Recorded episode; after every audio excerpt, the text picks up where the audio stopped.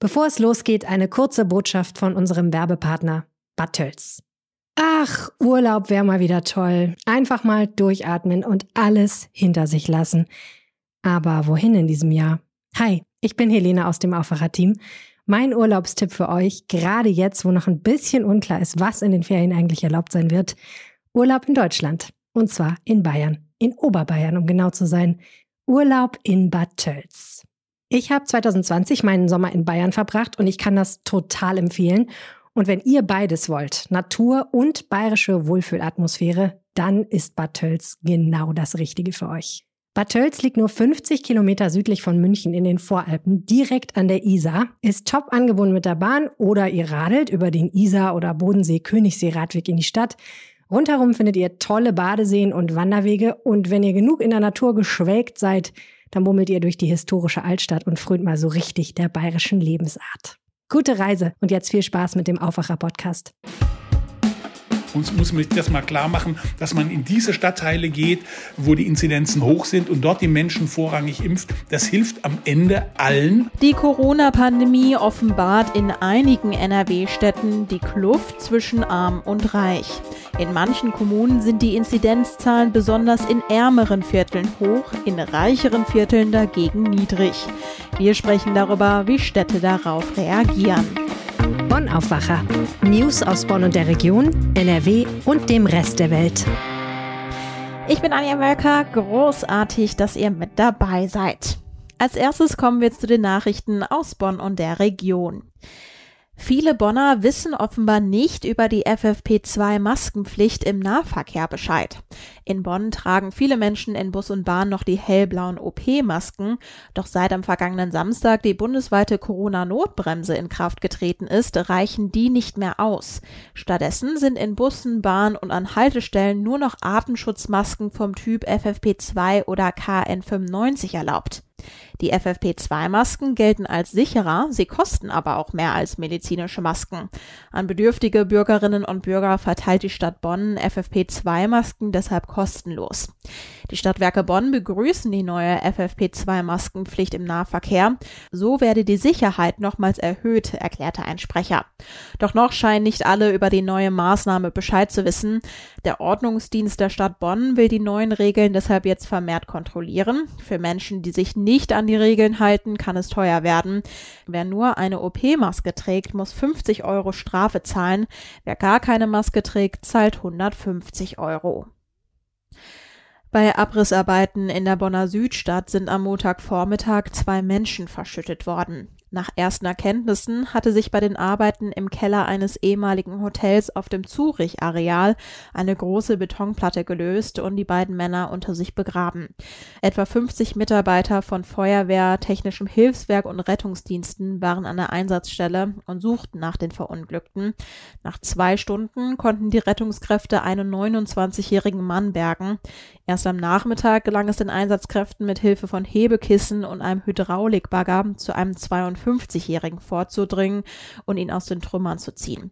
Ein Kollege, der das Unglück mit angesehen hatte, wurde mit einem Schock ins Krankenhaus gebracht. Wie es zu dem Unfall kam, war nach Polizeiangaben zunächst unklar. Jetzt ermittelt das Amt für Arbeitsschutz.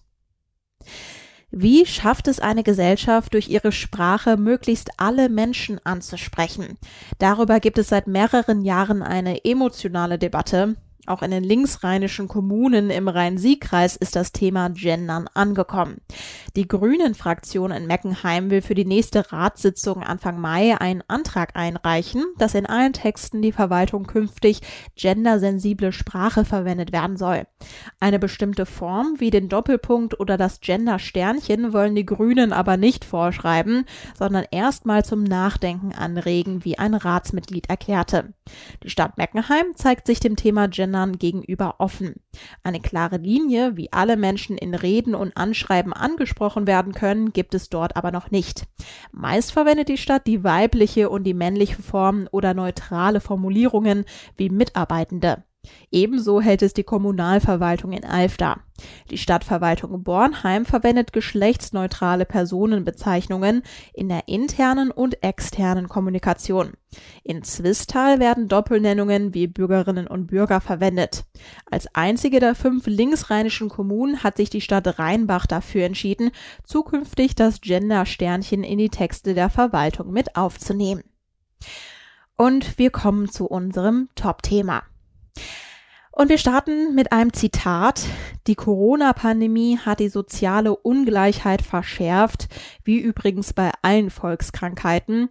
Sie treffen vor allem die ärmeren Schichten. Das sind die Worte vom Düsseldorfer Medizinsoziologen Nico Dragano und darüber spreche ich jetzt mit meinem Kollegen Martin Kessler. Hallo und willkommen im Aufwache-Podcast. Ja, hallo Anja.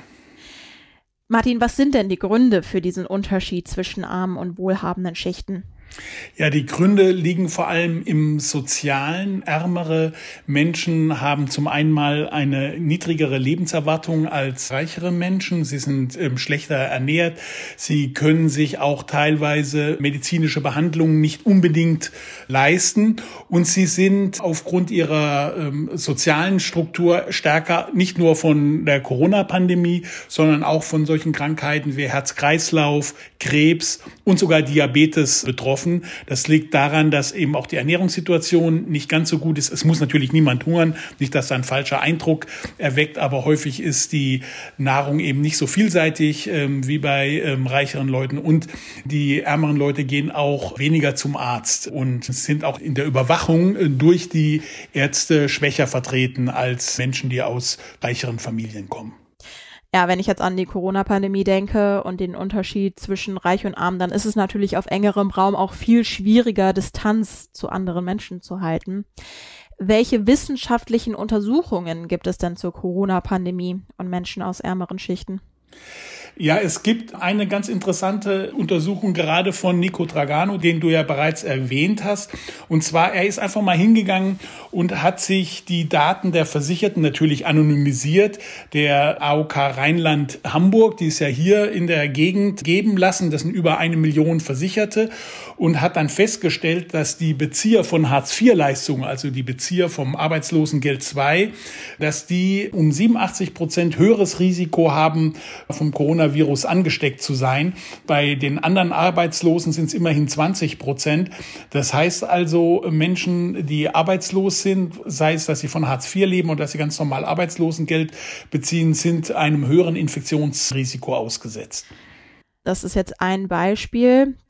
Du hast mit der Medizinethikerin Christiane Wopen gesprochen, die Impfmobile für sozial schwierige Viertel vorschlägt. Was ist denn da ihr Gedanke?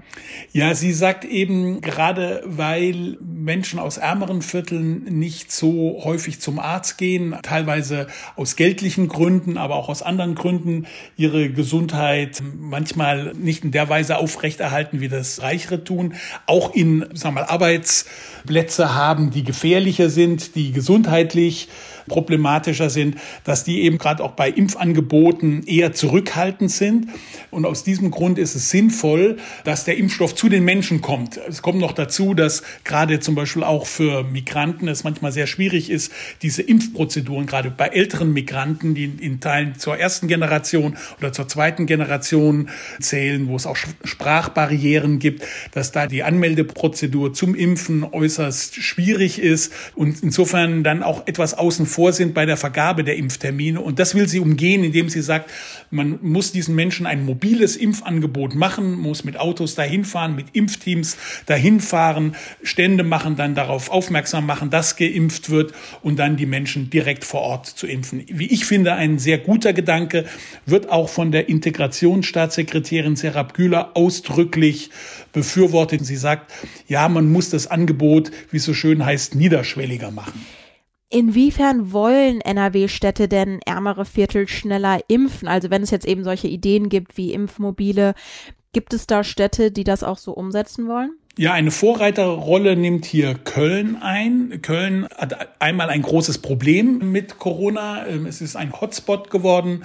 Die Intensivstationen sind komplett belegt ähm, in Köln. Also es muss also dringend Abhilfe geschaffen werden. Auf der anderen Seite hat die Stadt Köln eine ganze Menge Impfdosen, die nicht verbraucht sind, weil viele ihre Impftermine beispielsweise nicht wahrnehmen. Deswegen prüft die Stadt, ob sie die unverbrauchten Dosen schon vorab in Viertel geben kann, wo eben die Inzidenz sehr, sehr hoch ist. Man möchte da ganz gezielt eingreifen, Menschen die Möglichkeit zum Impfen geben. Aber es gibt eine strikte Reihenfolge, die eingehalten werden muss. Und deswegen verhandelt die Stadt Köln mit der Landesregierung, ob man in dem Fall von der Impfreihenfolge abweichen kann. Die Verhandlungen sind nicht ganz einfach. Eine andere Stadt, die das macht, ist die Stadt Bonn. Die hat den Problemstadtteil Tannenbusch. Auch dort wird versucht, ein spezielles Impfangebot für die Menschen vor Ort zu machen, die ja teilweise in prekären Verhältnissen wohnen und für die auch der Angang zu einem Impfzentrum immer ein besonderes Problem darstellt. Die anderen Städte halten sich noch ziemlich zurück. Die, äh, alle, die ich gefragt habe, haben gesagt, sie wollten strikt die Impfreihenfolge einhalten. Das gilt für Düsseldorf, das gilt für Duisburg, das gilt für Mönchengladbach. Immerhin machen Mönchengladbach und Duisburg ein Angebot für Obdachlose oder Wohnungslose. Die können schon jetzt bevorzugt geimpft werden und das macht zum Beispiel Duisburg und Mönchengladbach plant es. Ja, also wir sprechen ja auch jetzt immer wieder über die Impfreihenfolge und wann ja die Reihenfolge aufgegeben werden soll. Wie wichtig ist das denn jetzt in der Corona-Pandemie, die Reihenfolge, also für sozial schwächere Viertel aufzubrechen? Also die Impfreihenfolge ist schon de facto aufgebrochen. Es gibt sehr viele Gruppen, die inzwischen vorrangig geimpft werden, obwohl sie eigentlich in der strikten Reihenfolge nicht dran sind. Wichtig ist ja, dass schnell geimpft wird und wichtig ist auch, dass dort geimpft wird, wo die Inzidenzen hoch sind. Und wenn wir jetzt wissen, dass in Vierteln, in ärmeren Vierteln, die auch einen hohen Migrationsanteil haben, die Inzidenzen deutlich höher sind als in anderen Vierteln. Das hat ja die Stadt Köln bewiesen. Da sind die, die Unterschiede zum Teil 700 eine Inzidenz in Gremberghofen oder 500 in Chorweiler gegenüber 240 in der Stadt und gegenüber manchen Stadtteilen des Villenviertel Hahnwald sogar nur null, exakt null. Muss, muss man sich das mal klar machen, dass man in diese Stadtteile geht, wo die Inzidenzen hoch sind und dort die Menschen vorrangig impft. Das hilft am Ende allen, weil diese Menschen ja die anderen dann auch nicht anstecken können. Zum Beispiel in Bus und Bahn oder auf der Straße beim Einkaufen oder wo auch immer. Und die Infos hatte Martin Kessler für uns. Hashtag alles dicht machen. Wir erinnern uns, diese Aktion von Schauspielern hat für ganz schön viel Diskussion gesorgt. Mit kurzen Videos haben Schauspieler ironisch und auf sarkastische Weise die Corona-Politik der Bundesregierung kritisiert. Mit dabei unter anderem Jan-Josef Liefers, der den Rechtsmediziner Professor Karl Friedrich Börne im Münsteraner Tatort spielt. In seinem Clip bedankt sich Liefers mit ironischem Unterton, Zitat, bei allen Medien unseres Landes, die seit über einem Jahr unermüdlich, verantwortungsvoll und mit klarer Haltung dafür sorgen, dass der Alarm genau da bleibt, wo er hingehört, nämlich ganz, ganz oben. Zitat Ende. Mein Kollege und Kulturredakteur Wolfram Görz hat deshalb einen Brief geschrieben und jetzt hat er auch eine Antwort erhalten. Hi Wolfram. Hallo Anja wir in der Redaktion haben nach dieser Aktion auch diskutiert und natürlich berichtet. Du hast jetzt deine Sicht auf diese Aktion in einem Meinungsartikel aufgeschrieben, genauer in einem Brief an Dr. Burnham. Was stand denn da drin? Ich habe natürlich einen Brief an Jan-Josef Liefers geschrieben. Aber da ich von dem keine Adresse habe, habe ich mich an eine fiktive Öffentlichkeit gewandt in einem offenen Brief an Professor Börne und habe Herrn Börne als berühmten, legendären Tatort-Rechtsmediziner gebeten, dass er den ihm bekannten Herrn Liefers, die haben ja gelegentlich Kontakt, mal beiseite nimmt und ihm klar macht, dass er aufpassen muss, dass er für seinen Videobeitrag nicht Applaus von der falschen Seite bekommt. Und habe auch Börne entsprechend als berühmte Fernsehfigur angeredet und natürlich auch als Mediziner wissen lassen, dass er möglicherweise auch peilt, was das für eine äh, scheußliche Krankheit ist. Ja, schaut man mal auf die Reaktion. Der frühere Präsident des Bundesamtes für Verfassungsschutz, Hans-Georg Maaßen, nannte die Aktion auf Twitter großartig. Die AfD-Bundestagsabgeordnete Joanna Kotar twitterte, das ist intelligenter Protest. Sie feiere Jan-Josef Liefers. Es gab aber eben auch ganz, ganz viel Protest, äh, zum Beispiel vom Moderator Tobias Schlegel, der twitterte, die SchauspielerInnen von Alles dicht machen können sich ihre Ironie gerne mal tief ins Beatmungsgerät schieben. Ja, und du, Wolfram, kritisierst mit deinem Brief ja eben auch diese Aktion und manche Aussagen in den Videos könnten ja auch irgendwie tatsächlich so verstanden werden, dass das Coronavirus womöglich harmloser ist, als das tatsächlich der Fall ist, oder? Man könnte das glauben. Und weil ja auch so viele Schauspieler und Schauspielerinnen zurückgerudert sind, die haben sich wirklich nicht klar gemacht, dass sie momentan zur falschen Zeit möglicherweise ein richtiges Signal gegeben haben. Das Signal ist, wir müssen auch in einer solchen Lage über die Maßnahmen von oben diskutieren können. Absolut, ja, tun wir ja als Zeitung und als Medium auch dauernd.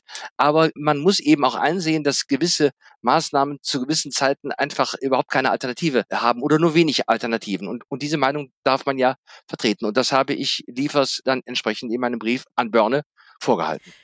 Ja, und jetzt hast du ja auch eine Antwort bekommen, ne? Völlig überraschend. Und ich muss dazu fügen, mir haben mehrere Leute als Börne geantwortet und man, man merkte sofort, es war halt nicht Börne, weil sie mit ihrem Klarnamen unterschrieben haben. Lieber Herr Görz, ich bedanke mich für Ihre Zeilen, die mich bei der Morgengymnastik erreichen. Ich habe meine eigenen Übungen entwickelt und die anderen taugen ja alle nichts. Also er hat sehr suffisant begonnen, Börne, Schrägstrich Liefers. Und dann hat er quasi aus der fingierten Sicht von der Fernsehfigur Börne, das Innenleben von Jan-Josef Liefers, wie er sich gerade fühlt, mit dieser massiven Kritik, die auf ihn eingestürmt ist, wie sich Liefers da gerade fühlt und dass er auf keinen Fall den Applaus von der falschen Seite angeht. Er schreibt dann wörtlich, ich teile Ihre Ansicht über manche klatschenden Hände, die er nicht drücken würde. Ja, sagt dann aber andererseits, wenn man diesen Aspekt immer sicher ausschalten wollte, was könnte man dann überhaupt noch kritisieren? Welche Meinung äußern? Welche Rede halten? Welchen Film drehen? Ja, und dann schreibt Börne an mich, dass er auf jeden Fall wisse, was das für eine schwierige Krankheit sei. Also er, Liefers, kenne ganz sicher, so glaubt Börne, die Problematik der Ansteckung und auch die Gefahr der schweren Krankheit. Der Brief hatte ich über Liefers Management erreicht. Wie muss man das denn jetzt inhaltlich verstehen? Also rudert er in gewisser Weise zurück? Er rudert nicht zurück, er fühlt sich missverstanden, begreift aber wohl, dass vielleicht die Form nicht die richtige gewesen sei. Und ich finde ja auch, dass seine seine satirisches Video, das war ja keine Satire im eigentlichen guten Sinne. Er hat ja eigentlich alles nur, was er sagen wollte, ins zynische Gegenteil verkehrt und hat geglaubt, dass wir das Gegenteil auch entsprechend so bewerten würden. Aber das hat nicht funktioniert. Ja, und dann kam diese ganze Masse von Videos von Markatsch, von Merit Becker, von Ulrich Tukur und Liefers. Das sind ja alles wirklich tolle Schauspieler. Und man fragt sich immer noch, was ist da passiert, dass sie sich für diese konzertierte Aktion, die nun wahnsinnig viel Kritik erzeugt hat, aber auch viele lobende Stimmen, ohne Frage. Was ist da mit denen passiert, dass sie sich da so konzertiert engagiert haben? Ja, einige Schauspieler haben ihre Videos ja mittlerweile auch wieder gelöscht. Die Schauspieler Martin Brambach und Christiane Sommer haben ja auch gesagt, sie wollten auf gar keinen Fall irgendwelche Menschen verletzen mit dieser Aktion, sondern sie wollten, das war eben ihr Ziel, eine Diskussion anstoßen. Und diskutiert wurde ja in jedem Fall. Also was meinst du denn dazu? Also im Nachhinein finde ich diese Aktion nach wie vor nicht gut. Aber ich finde, das, was die Aktion bewirkt hat, diesen kollektiven Prozess des sich Erzürnens und aber trotzdem in jedem Zorn steckt ja auch immer ein Moment des Nachdenkens, jedenfalls in den produktiven Formen des Zorns. Ja, und wenn das davon am Ende des Tages übrig bleibt, dass nämlich, hm, wie formuliere ich das? Schneide ich jetzt die Meinung eines anderen? Darf ich das sagen? Was sind Grundrechte der Journalisten und auch der öffentlichen Form der Darstellung? Also, das sind ja wichtige Fragen. Und wenn das durch diese Aktion ins Leben gekommen ist, dann ist das gar nicht so verkehrt. Danke dir, Wolfram, für das Gespräch und den Brief von Wolfram und die Antwort von Dr. Börne packe ich euch natürlich in die Show Notes. Kommen wir zu unseren Meldungen. Im NRW-Landtag soll heute der Glücksspielstaatsvertrag und das Bildungssicherungsgesetz verabschiedet werden. Der neue Glücksspielstaatsvertrag 2021 soll im Juli in Kraft treten. Online-Casinos sollen künftig in Deutschland erlaubt werden. Das Bildungssicherungsgesetz soll Schülern faire Bedingungen in Pandemiezeiten ermöglichen. In diesem Jahr gibt es zum Beispiel keine blauen Briefe. Der Düsseldorfer Stadtrat will heute über die Rückgabe des Frank-Mark-Gemäldes Die Füchse entscheiden. Die beratende Kommission für Raubkunstfälle hatte die Rückgabe des millionenschweren Werks an die Erben des einstigen Besitzers empfohlen. Das Wetter, der Mittwoch startet heiter bis sonnig. Im Laufe des Tages kommen immer mehr Quellwolken dazu. Es bleibt aber meistens trocken und es wird warm bis zu 19 Grad. Am Donnerstag ist es stark bewölkt. Zeitweise gibt es etwas Regen oder einzelne, teils gewittrige Schauer bei bis zu 17 Grad. Und das war der Aufwacher. Ich wünsche euch einen schönen und angenehmen Tag. Bis morgen. Mehr Nachrichten aus Bonn und der Region gibt's jederzeit beim Generalanzeiger. Schaut vorbei auf ga.de.